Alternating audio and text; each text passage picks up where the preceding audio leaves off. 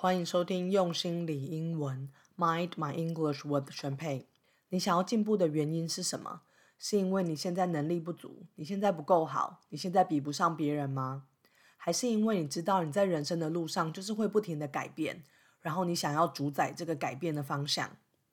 在这一集里面，我会讨论自我接纳，让你知道你不用透过嫌弃自己，不用透过跟别人比较来激励自己进步。你可以在肯定自己的情况下持续的成长。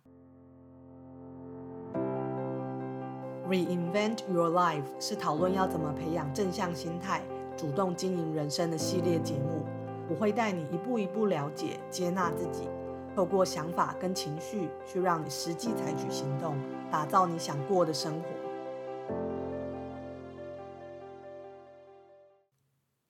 Hello Hello，我是宣佩。这礼拜一我去打 COVID 的第二季的疫苗，那我是打 Pfizer 辉瑞的 mRNA 疫苗，打完大概十二个小时之后就开始有点胃寡，就是有点觉得冷，全身都起鸡皮疙瘩。然后到我晚上一点多要去睡觉之前，因为在被子里面还是觉得很冷哦，就是好像都暖不起来，我就吞了一颗普拿疼之后就睡觉。醒来之后就没有什么明显的症状了，不过。好像稍微有觉得接下来两三天比较累一点点吧，可是没有很明显的发烧、胃寡或者是感冒的症状。不过同事之间每个人打疫苗的反应都不太一样，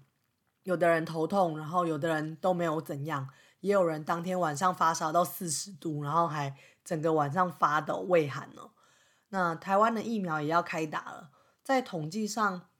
A Z 疫苗的短期反应其实比 Pfizer 或者是 Moderna 都还要小。希望大家接种之后也都顺利，反应良好。今天我要讲的主题是自我接纳。我之所以把它接在上一集察觉自己的想法后面，是因为这常常就是我们开始察觉自己的想法之后会遇到的下一个问题。当我们开始知道原来我们对事情的解读是一切的根源。我们的想法会引发情绪、行动、结果，然后我们也知道我们可以决定自己的想法，透过改变想法可以带来很强大的效应，可以让你有更好的感受，可以让你采取你想做的行动，最后打造出你想要的结果。在我们了解这些事情之后，常见的反应有两个，第一个就是你希望可以赶快改变你的想法。这样你就可以迅速的得到你想要的结果。你想要快点改变你现在是怎么想的？第二个是在你发觉到自己有一些负面、消极，或者是其实对你自己不是那么有帮助的想法之后，你会批评跟责备自己，怎么会有这么没有用的想法？那因为这些想法去 beat yourself up。那这两种反应，想要快点改变。或者是因为察觉自己的想法开始责备自己，这两个反应都没有办法让你走向自我接纳，它也没有办法让你用相对正向的心态去改变自己的想法哦。因为这两个反应，它其实都包含了一种对现在的你、对你自己的现况、对你现在的想法的排斥、抗拒，还有嫌弃哦。那当你有点排斥跟嫌弃自己的时候，你很难可以从一个心平气和，然后正向的角度来改变你自己，跟逐渐进步。就像是我在节目片头里面问的，通常你想要做一件事的动力是怎么来的？你为什么会想要持续的进步？因为我想，很多对学英文有兴趣，或是对正向心理学有兴趣的人，大家都是希望可以把自己变得越来越好嘛。那你为什么想要持续的进步？是因为？你总是觉得自己不够好吗？还是因为你看到别人有什么，你就想要证明自己也可以做得到？还是因为你想要超越别人？前面我讲的这几个原因，其实都不是在说别人哦，他说的就是以前的我自己。那以前的我，透过跟其他人比较，跟其他人竞争，的确曾经给我很大的动力去取得一些成就，或是去督促我做一些事情。它也让我很容易焦虑，因为我一直在注意其他人有什么东西。别人有车、有房子、有小孩，我就不能没有。别人现在工作的薪水是多少，我怎么就赚不到那么多？别人的小孩已经学会哪些东西了，怎么我的小孩还不会？然后习惯跟别人比较，也会让我永远都觉得自己不够好哦，因为我永远都是拿我跟更优秀的人比较嘛。而且即使我有达成一些目标，我还是没有办法发自内心的去肯定我自己的价值，好像我永远必须透过完成一件又一件的事情，达到一个又一个目标，透过取得这些成就，我才能够证明我不是没有价值的，或是证明我不是没有能力的。而且重点是，当我总是透过跟别人比较来驱动、来激励自己前进的时候，我就是一直在用其他人当做我的 reference 嘛，我用其他人当做一个范本来参考。那如果我的人生一直拿别人来参考的话，我怎么可能可以活出一个有我自己特色的人生呢？所以上面这些副作用，像是焦虑，没办法肯定自己的价值。或是没办法做出跟别人不一样的选择，这些副作用就是我为什么觉得，在察觉自己的想法之后，我们应该要先学习接纳自己的想法，去接受自己的现况，肯定自己的现况，才去做出改变哦，而不是用一种批判的角度去批评、去评论你现在的想法，然后只想要立刻甩掉负面的想法，然后变得正面这样。因为只有你真的能做到自我接纳的时候，你才可以跟你自己手牵手合作，让改变在阻力很小的情况下自然而然的发生嘛。这个就像是如果有一个分组活动，譬如说分组做报告，如果你很讨厌你的组员，那你们的合作就一定会比较不顺利，比较不愉快。那在想要改变你自己的想法、感受跟行动的时候，你就是你自己的组员嘛。如果你没有办法接受自己，就像你没有办法接受你的组员一样，你合作起来的效率一定是比较差的。这样讲好像还是有点抽象哦。那我就用我在第一集里面讲过的事情来举例。我以前很容易在自己讲英文卡住、讲错，或者是好像东扯西扯、词不达意的时候，就觉得很丢脸，然后怕别人觉得我很笨，也觉得自己英文很烂。如果我把这件事情套进我所讲的五步骤的架构，情境就是我英文讲不好的时候，那感受是我觉得很丢脸，觉得自己英文很烂，很担心别人觉得我很笨。那没有人喜欢经历这种丢脸跟担心的感受嘛，所以我就逃避讲英文。但是如果越逃避越不去练习，我的英文就更不会进步，整个进入一个恶性循环嘛。后来我就花时间去发现。去想说，呃，我在这个情境跟感受中间的想法究竟是什么？那我找到的想法是，我都把犯错或者是做不好解读成失败，就是解读的很严重，我就觉得是失败。然后我又会把失败解释成是我的能力不足，所以变成在一些我没有做的很好的情况下，我就会帮自己贴上一个我能力不足的这种很严重的标签了。那在我察觉这个想法之后，因为它其实会让我不想去讲英文，然后会阻碍我的英文进步嘛。那我当然是会想要改变这个想法，可是我不会立刻告诉自己说，好，那我现在就要当一个不怕失败的人。然后我也不会想说，天哪，我怎么会有那么没建设性的想法？我一定要快点改变它，因为我有这个想法已经很久了嘛。它不会是能够一夕之间就扭转跟改变的。那在察觉到我自己的想法之后，我的习惯是，我会先抱着一种好奇的心态，去想想看，说为什么我会有这个想法，是不是从小到大有哪些事影响我这样想？不知道大家有没有看过一个新闻报道，有一个研究机构，它每年会调查很多国家的学生在阅读、数学跟科学的程度，然后也会调查学生的学习心态。那二零一八年的调查结果显示，不管是台湾的男学生或女学生，都是所有的调查国家里面最害怕犯错的。然后在每一个国家里面，女学生都比男学生还要更害怕犯错。这个调查他问了几个问题来了解学生对于犯错的态度。那些害怕犯错的学生，他们在犯错的时候，通常都会有这些想法哦，他们会担心其他人怎么看他。会怕自己其实根本就没有天分，也会质疑自己对未来的规划，因为觉得他真的有能力去做到他对自己未来的规划吗？那那时候我看到这个报道的时候，我就想说，哇，那我正好是台湾女生，是全世界最害怕犯错的一个族群诶，所以这样的我害怕犯错也不意外吧。然后我就也开始去想，台湾社会跟我受的家庭教育对于失败或是对于错误的态度哦。那的确好像台湾社会比较常吹捧崇尚的，都是那些考满分的小孩。每一次大考完。报纸上一定都会去问那些考满分的学生，然后比较各个县市排名前几名的高中出了几个满分的学生。可是几乎没有看过什么报道去访问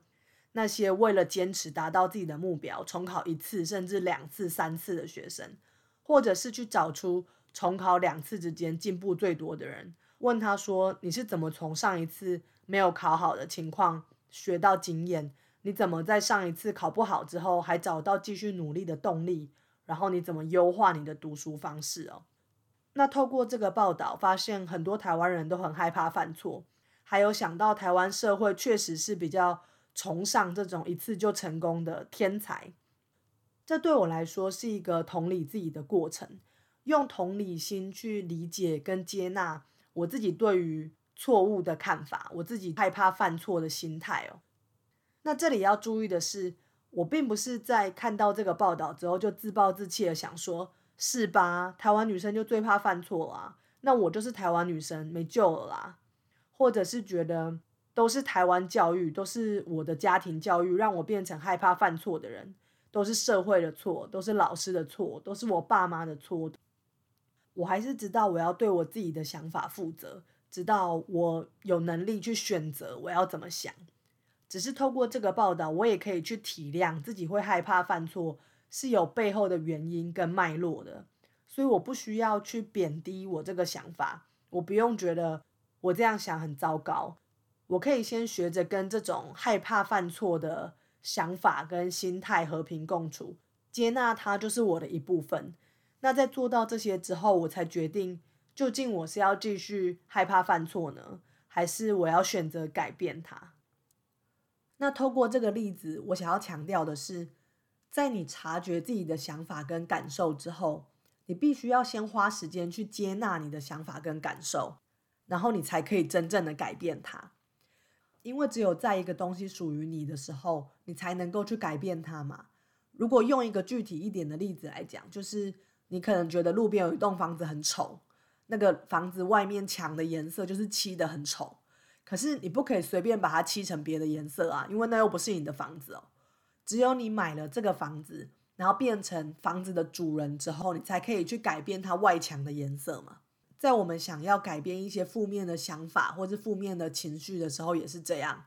如果我不想要很没有自信，那我要先承认跟接受，我现在就是蛮没有自信的。我要告诉自己说，我现在的确是蛮没有自信的，可是这样也没有关系。因为即使没有自信，也不代表我很糟糕，也不等于我就比较差劲。那在做到这种接纳之后，其实改变它常常会自然而然的发生。可是如果你是一直去抗拒这种没自信的感受，就像是我上一集说的一样，是把你的想法跟感受乱七八糟的关在储藏室里面，不去看它，那你就没有办法顺利的去做出整理跟改变。好，那讲到这里，我们先休息十秒钟。在休息之后，我会分享自我接纳的技巧。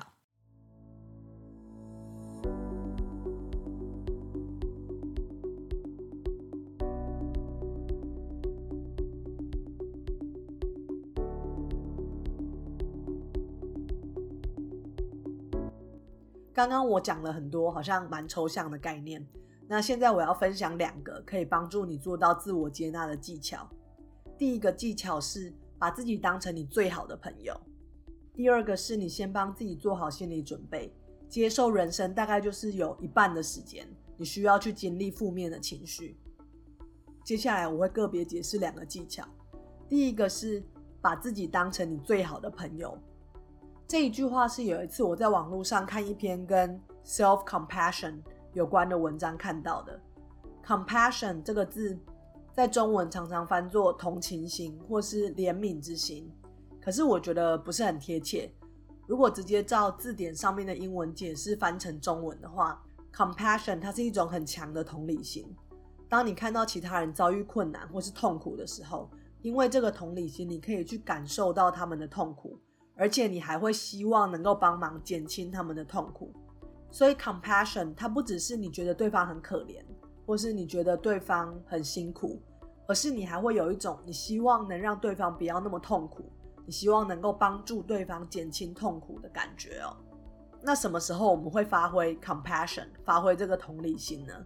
这世界上很少人能够跟德雷莎修女一样去帮助陌生的穷苦的人，但是我们每个人在面对自己最好的朋友的时候，几乎都能够发挥我们的 compassion。你可以想象看看，当你很好的朋友他很真诚的跟你分享他最近情绪的低潮，或是他脑袋里面的一些负面想法的时候，你会怎么回应？你会去否认你朋友的感受，然后指责他为什么要为了这种小事情困扰吗？你会立刻跟你朋友说，你这些负面的想法根本就没帮助啊！你应该要立刻丢掉这些想法，马上振作起来吗？我相信大部分的人都不会这样回应吧。大部分的人都会试着去理解朋友的感受，安慰朋友说，你遇到这些不如意的事情会心情不好是正常的。然后也会跟朋友说，你要给自己一段时间去恢复，你不需要逼迫自己很快的就好起来、振作起来。然后你也会相信，你朋友会有能力从低潮里面复原，可以从这一次的事件里面学到经验而成长。而且，即使我们真的有什么想要开导朋友的，如果我们觉得他有的想法可能真的需要改变一下，我们也会知道要先去同理对方的感受，安慰对方，然后用一种比较婉转、比较柔性的方式讲出你的建议嘛。因为如果你劈头就否定你朋友的感受，告诉他说你这样是不对的，你这种想法是没有帮助的，即使你的意见再好再有道理，你朋友也很难听进去你的意见吧。所以在那么多年人际关系的磨练之后，我们都知道要用怎样的方式来对待好朋友，可是我们却常常对自己太严格，没有用一样的同理心来支持跟鼓励自己。所以我觉得，在练习自我接纳还有 self compassion 的时候，把自己想象成是自己的好朋友，对我来讲是一个很有帮助的方法哦。这个想象会让我知道，哦，我不用过度的批评跟贬低我自己，然后让我知道我要怎么用温柔又有建设性的方式来跟我自己对话。就像是如果我朋友因为英文讲的不好而难过、没有自信。我根本就不可能大肆批评他，然后觉得他很笨啊。那既然我不会对我朋友这样子，那为什么我要这样对我自己呢？我该怎么对自己的答案不是就很明显了吗？那另一个把自己想象成朋友的好处是，就像是呃俗语说的“当局者迷，旁观者清”。我们可以用旁观的角度去理性分析别人的情况，可是，在看自己的时候，却很容易乱成一团。我觉得这是因为我们很容易会想要逃离负面的感受，我们很不喜欢经历负面的感受，这让我们比较难一直反复去分析这些负面感受背后的想法到底是什么，因为根本连回想都不想回想了啊，更何况要去承认是你自己的想法创造了这些负面的感受。就像有的人他可能真的犯了什么错，可是却不愿意承认，那是因为承认自己犯错。会让他觉得自己不完美了，会威胁到他自己的自我价值，所以他就花很多时间去捍卫自己的正确跟正当性，没有办法真的去面对问题，也就没有办法成长哦。但是当我们在分析别人的情况的时候，别人的想法、别人的感受，并不会真的让我们那么难过哦。而且他们的想法跟感受也不会对我们的自我价值啊，或是自我认同造成任何的威胁，所以我们就可以比较理性的去旁观。所以我觉得，试着把自己当成你最好的朋友，试着把你自己的事情想象成发生在你好朋友身上的事情，你就可以创造出一个空间，让你变成有点抽离出你自己的生活，抽离出来，用一个旁观者的角度。用同理心跟好奇心去观察你自己的想法跟感受，而不是一直完全沉浸在你的感受里面哦。那当你能够把自己从现况抽离出来，用旁观者的角度去看的时候，你就比较容易把自己看清楚，再来是我刚刚讲的第二个技巧。第二个技巧是，你可以先给自己做好心理准备，去接受你人生大概就是有一半的时间要经历负面的情绪，因为现实人生它就是没有所谓从此以后过着幸福快乐的日子嘛。当然，每个人都希望自己的人生多一点正面的情绪，少一点负面的情绪。那在之前几集，我也教大家说，你可以透过改变你的想法，来为你的人生创造更多正向的情绪。但是这些其实都没有办法改变你人生就是会起起落落的事实。我们就是会有那些沮丧、悲伤、难过的时候。如果你把感受就分成正面跟负面两大类，我们人生的确很有可能就是有一半的时间是在经历正面的感受，一半时间是在经历负面的感受吧。那这就是人生的一部分啊。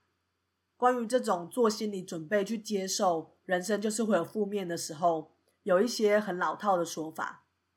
像是说生活里面就是要有低潮跟痛苦，才能够凸显出快乐的珍贵。